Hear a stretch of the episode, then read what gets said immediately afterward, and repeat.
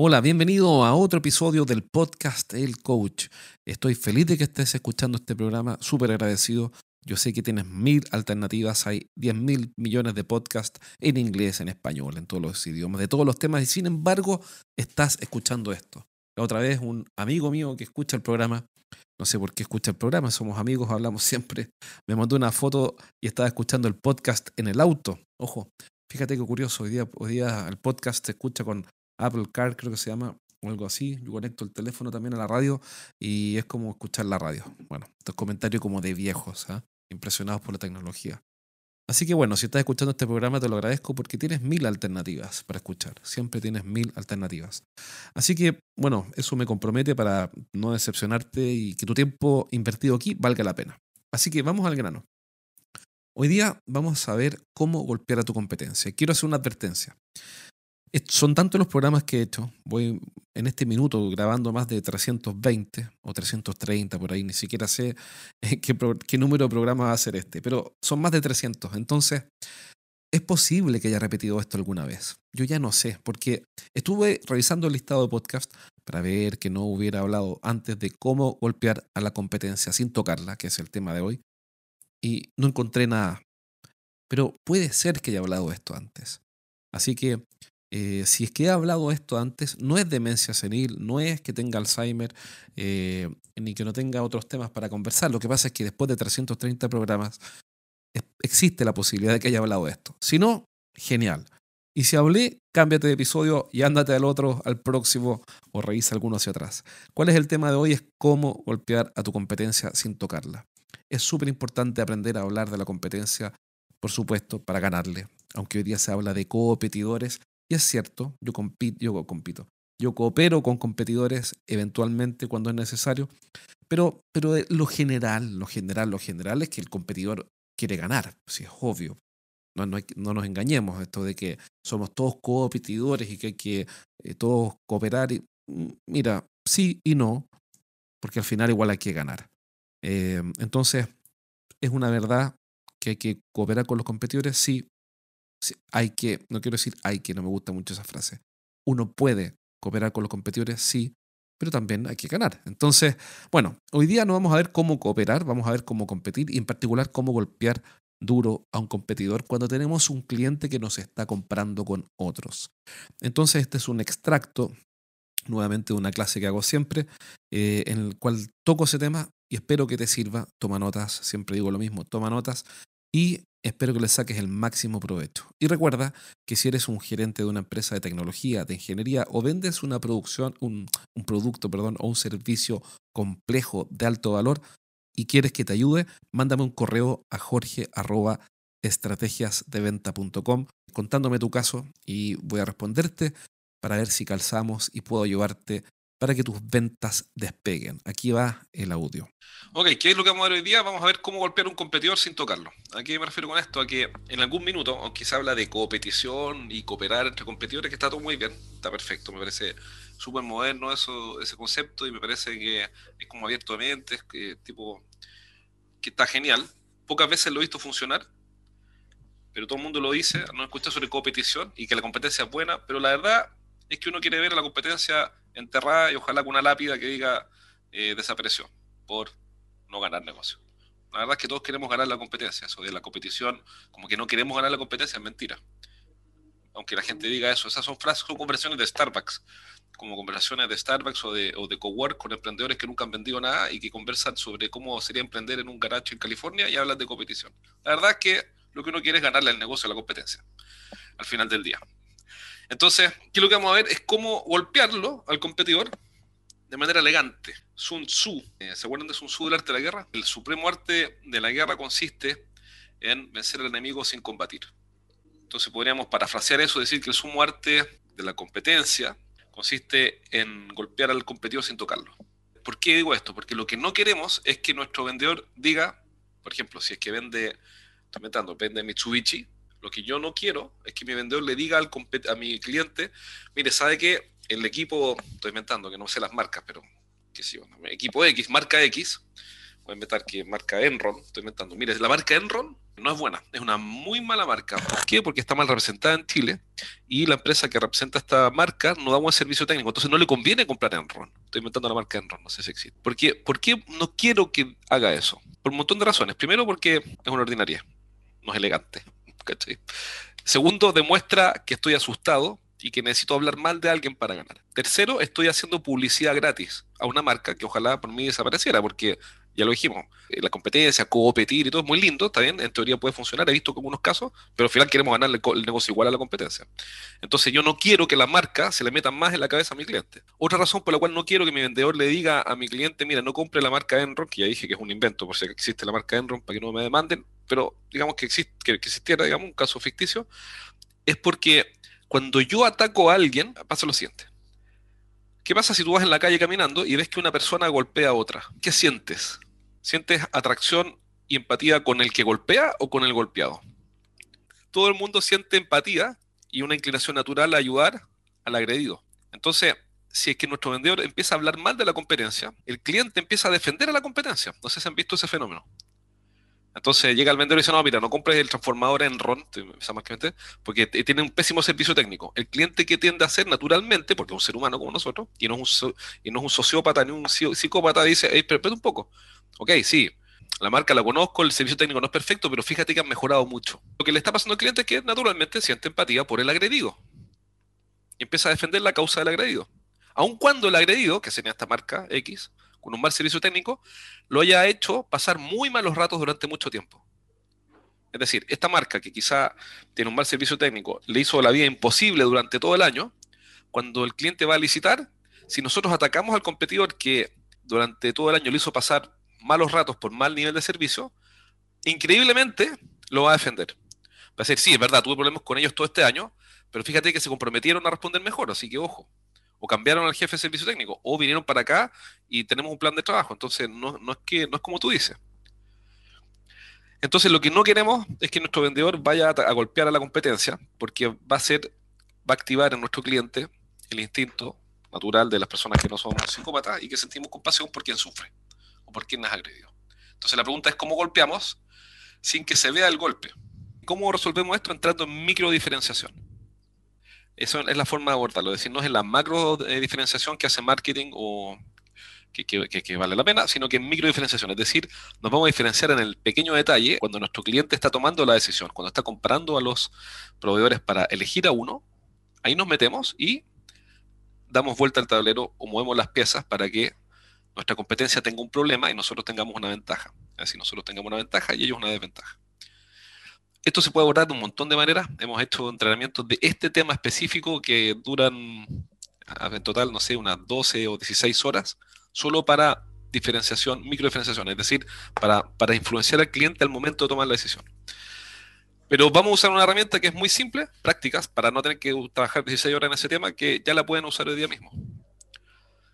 Entonces, ¿de qué se trata este tema? Eh, se trata que nuestro cliente, en las grandes ventas, no en las pequeñas ventas, es decir, aquí estamos hablando de las grandes ventas, está evaluando las alternativas. Es decir, por ejemplo, nuestro cliente va a comprar un transformador, o no uno, va a comprar, qué sé yo, de 60 transformadores, es una gran compra, y obviamente no puede hacer una orden de compra a Mario por 60 transformadores sin antes haber cotizado en dos partes más. No es que, no es que el cliente tenga algo contra Mario, es que sencillamente no puede comprar 60 transformadores sin cotizar porque sería una falta de probidad. Entonces, como un negocio grande, estoy suponiendo que 60 transformadores es un negocio grande, llega la competencia y por supuesto que hace sus ofertas. Hasta ahí nada nuevo, todos sabemos que ocurre eso. Entonces el cliente mentalmente, psicológicamente, de acuerdo a, a la metodología de Neil Rackham del ciclo compra, está en una etapa donde él está evaluando alternativas. Trabajo con Mario, trabajo con César, trabajo con Oscar, trabajo con Giovanni, ¿a quién le compro? Y aquí lo que tiene que hacer nuestro vendedor es competir y ganar, finalmente. No puede, ojo con esto, porque aunque parezca obvio, no puede cotizar. O sea, digamos, sí tiene que cotizar, pero el ejercicio de él no se trata de cotizar. Cotizar es una formalidad. Cotizar es un documento. cotizar consiste en preparar una oferta económica, es decir, redactar un documento con condiciones de venta no es una estrategia. Muchos equipos de venta, ya estamos trabajando con por lo menos 20, 25, entre 20 y 25 equipos de venta.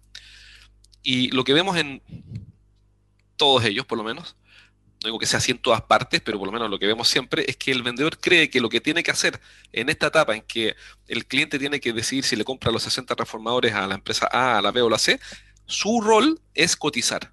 Pero cotizar no es una estrategia, cotizar es una tarea que no cambia nada. Es decir, hay que hacerla, porque hay que hacerla, obviamente, pero es como que yo diga, mira, para ser más sano, entonces me lavo los dientes. No, es que no, eso es el mínimo, lavarse los dientes es como lo mínimo para poder tener dientes, digamos que no se te caigan. Pero no es que vas a ser una persona más saludable. O sea, si quieres mejorar tu salud, lavarse los dientes es el mínimo. Entonces, si quieres ganar un negocio, cotizar es el mínimo. Pero como son 60 transformadores, este caso ficticio, no tiene sentido ser el mínimo. Mejor hago el máximo porque son 60. Entonces, mi rol es competir, no cotizar. Y ese pequeño matiz hace toda la diferencia. Yo sé que esto es obvio y yo sé que pueden decir cuando escucha esto, bueno, pero es obvio, hace todo eso no, no, no vale la pena ser dicho. Eh, pero es que no es así, porque es algo muy obvio, pero que los vendedores no tienen conciencia porque creen que cuando llega el, momento de competir lo que tienen que hacer es cotizar. Y no, lo que tienen que hacer es competir para ganar. Donde la cotización es tan solo una pequeña formalidad que no mueve la aguja, sino que es el mínimo para poder estar ahí, eh, para poder participar. Entonces la pregunta es, bueno, ¿cómo compito y cómo gano? Y ahí es donde entramos entonces en el tema de diferenciación, que es un gran tema que podría durar por lo menos 16 horas como mínimo, pero lo vamos a abordar hoy día en una pequeña lista que que facilita dar un primer paso. Entonces vamos a ver cómo competir para ganar, más allá de la cotización, que es un mero instrumento. Ahora, ¿por qué le damos tanta importancia a esto? Porque los grandes negocios son, para nosotros, una, cirugía de precisión. Hay que voy con eso, que una coma y pierdes un negocio. Todos los que estamos acá hemos cotizado o hecho ofertas de grandes negocios. Hemos estado en algún gran negocio, a la escala de cada uno. No, necesariamente mm, un millón de dólares. Puede ser un gran negocio para nosotros 100 mil dólares, para otros un millón de dólares, para otros 20 mil dólares, da, igual.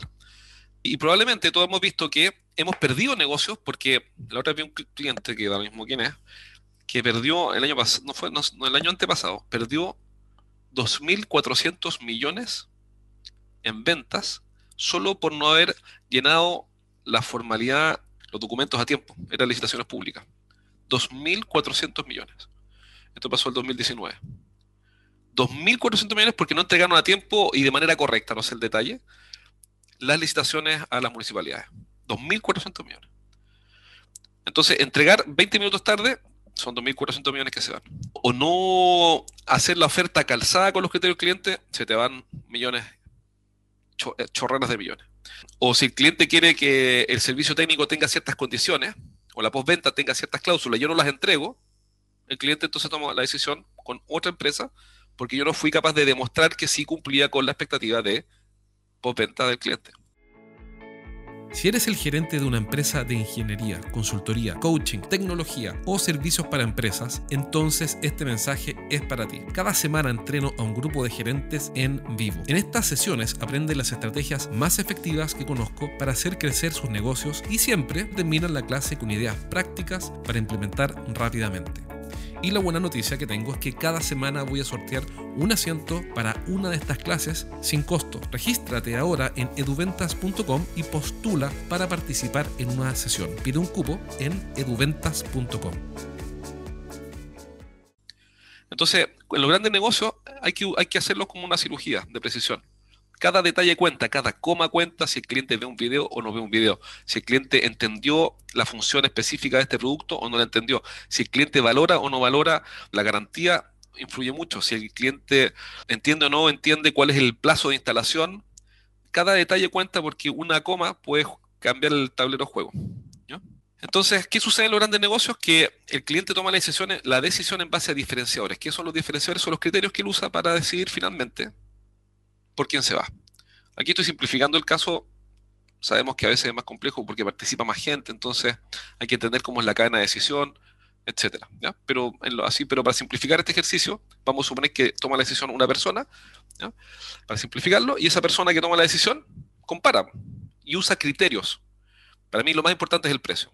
Para mí lo más importante es la calidad, para mí lo más importante es el respaldo, para mí lo más importante es la garantía, para mí lo más importante es el servicio técnico, para mí lo más importante es el servicio, el, el, SLA, el nivel de servicio, acordado, para mí lo más importante es la disponibilidad de repuesto, para mí lo más importante es la fecha de entrega. Da lo mismo. El punto es que hay que entender cómo toma la decisión para poder influenciarlo.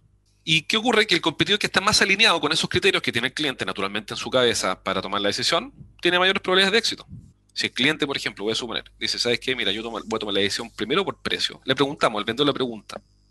Él dice, voy a tomar la decisión por precio. Y también para mí, César, es muy importante la disponibilidad de repuestos. Y tercero, el servicio técnico que, que opere 24/7. Entonces, precio, disponibilidad de repuestos. Tercero, servicio 24/7 y mi oferta la presento y la posiciono, mi propuesta y después la oferta escrita, como no precio, sino que soy fuerte en garantía, en equipo técnico y en velocidad de instalación, estoy descalzado, es obvio, ¿no? Estoy descalzado entre lo que él quiere y yo ofrezco. Entonces no es que esto no es ciencia oculta, sino que si estoy más, si estoy desalineado con lo que él quiere, bueno, no necesita demostración que tengo menos probabilidades de éxito. Entonces, ¿de qué se trata esto? Se trata de estar alineado con lo que él quiere. O alinearlo a él con lo que yo tengo. Y para alinearlo a él con lo que yo tengo, para ofrecer, puedo hacer ciertas cosas. Puedo decir ciertas cosas. Entonces, vamos a ver cómo se hace. Y un ejercicio práctico simple. Y para no entrar en toda la complejidad de esto, porque esta es la zona más difícil de la venta, que es ganar, básicamente cuando están comparándome con otros, vamos a hacer un ejercicio simple con una tablita que usamos y que funciona bien. Y para terminar, aquí el punto es que cada movimiento tiene que ser intencional. Si yo, por ejemplo, voy a suponer el caso que acabo de decir, soy fuerte en garantía, entonces mi negocio mejora, mi probabilidad de éxito aumenta si es que mi cliente acepta que garantía es más importante que precio. Obvio. Si él me dijera, él ya dijo que lo primero es precio, ¿ok? Pero en la conversación logro que él diga, mira, tienes razón, para mí garantía es tan importante como precio entonces tengo un punto a favor, porque él para tomar la decisión va a considerar mi propuesta, o mi atributo, mi diferenciador. Entonces, vamos a llevar este mundo complejo, lo vamos a ir simplificando hasta llevarlo a una herramienta práctica para que el vendedor se prepare y logre hacer algunas cosas en esta zona que es más difícil. Entonces, ¿cómo funciona esto? En realidad, es un ejercicio que hago con el vendedor cuando él está frente a un gran negocio. Esto es una metodología que usamos nosotros, la desarrollamos nosotros. Es bien simple. Bueno, todo lo que hacemos es simple. Funciona, eso es lo importante. Entonces, esto yo no se lo muestro al cliente. Esto yo lo trabajo con el vendedor. En un gran negocio de 60 transformadores o lo que sea. Me da lo mismo. ¿Ok? Entonces, ¿cómo funciona? Yo soy el vendedor y voy a trabajar con César. Y César es mi jefe. Yo soy el vendedor. Entonces, Mario me dice, ya, George. Entonces, ok, tu negocio más importante es con la constructora X. Sí, perfecto. Entonces, analiza la competencia, llena esta tabla para que tengas una buena diferenciación, para que te diferencies bien, para que compitas bien. Y yo, vendedor, hago esta pega. No César. Yo la hago. Y se la muestro. Ya, César, analicé mi competencia. Ojo, no estoy diciendo que basta con esto para ganar. Estoy diciendo que esto te aumenta tu probabilidad de éxito, nada más. Porque esto es hacer las cosas mejor pudiendo hacerlas. Y aquí están, César, los tres competidores con los que vamos a ganar esta propuesta. Fíjate que ya de inmediato esto supone que el vendedor investigó con qué compite. Que es completamente diferente a decir esto. Mira, nosotros en general, César, competimos con... No, no, no. Eso es un supuesto. Yo necesito que tú tomes el teléfono o hable con tu cliente y le pregunte, oiga, eh, me gustaría preguntarle qué otras alternativas está viendo. Me imagino que está viendo otras opciones. ¿Qué alternativas está viendo? ¿Cómo los evalúa? en ningún caso nuestro vendedor le va a hablar mal de ellos, solamente le va a preguntar qué otra alternativa está viendo. Si el vendedor generó confianza agregando valor desde el comienzo, el cliente es más probable que le responda eso. Si el vendedor ha tenido una relación transaccional lejana, funcional con el cliente, es más probable que el cliente no le dé esa información. Entonces, si el vendedor ha hecho bien el trabajo y ha desarrollado una relación con un cliente, cosa que no va a ser siempre posible, pero con muchos va a ser posible, entonces es más fácil investigar y encontrar esta información. Que sería la primera y la segunda columna, es decir, con qué empresa, pero con qué modelo, y ahí está el asunto. Al final, en la micro, micro, micro diferenciación, competimos en modelos, modelos o, servicios o, nivel de soporte, sea lo que sea que, despachamos. Puede ser un modelo, puede ser el programa, una solución energética, pero es a nivel de producto finalmente. Al final la gente factura un producto. ¿Qué implica esto? Que si esta marca Enron que es una marca ficticia que metamos por ejemplo, tiene múltiples modelos. Y muchas veces perdemos un negocio porque esta marca va con el, con el modelo más básico y como el vendedor no sabe eso, va él con el modelo más sofisticado.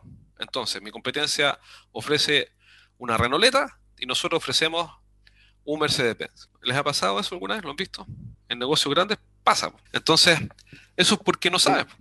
Entonces, ¿por qué es tan importante? Porque ahora viene la tercera columna. ¿Cuál es la fortaleza de la empresa X con el modelo ABC? Voy a suponer un caso ficticio aquí, precio bajo. Son fuertes en precio bajo.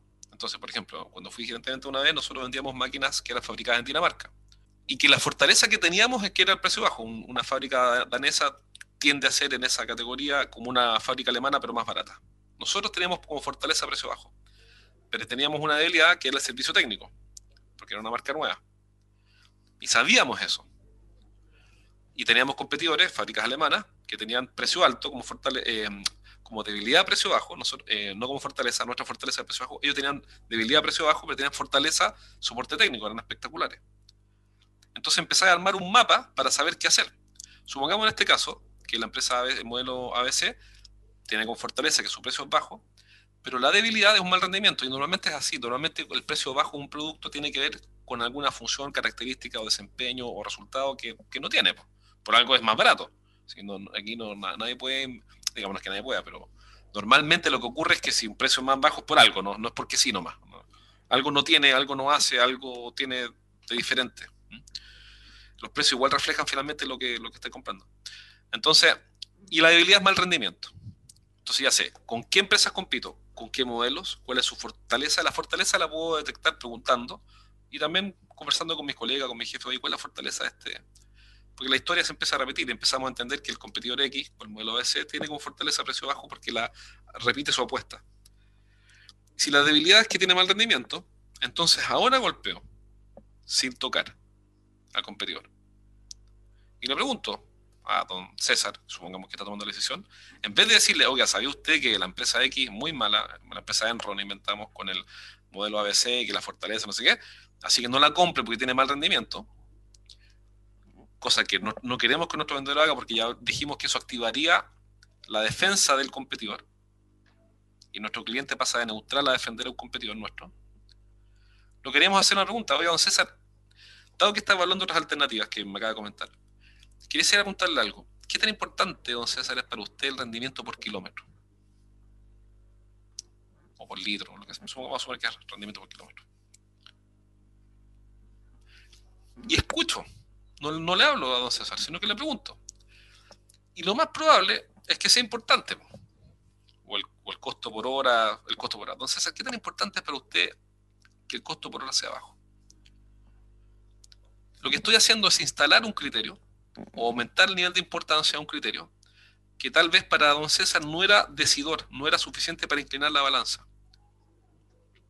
Entonces me va a decir, bueno, sí, por supuesto que el costo por kilómetro es súper importante porque bla, bla, bla. Y va a hablar, él va a hablar.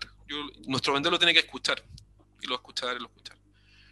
Incluso si es más hábil, el vendedor le podría decir, y esto, don César pregunta, ¿es importante ahora o siempre ha sido importante? ¿Y por qué es tan importante?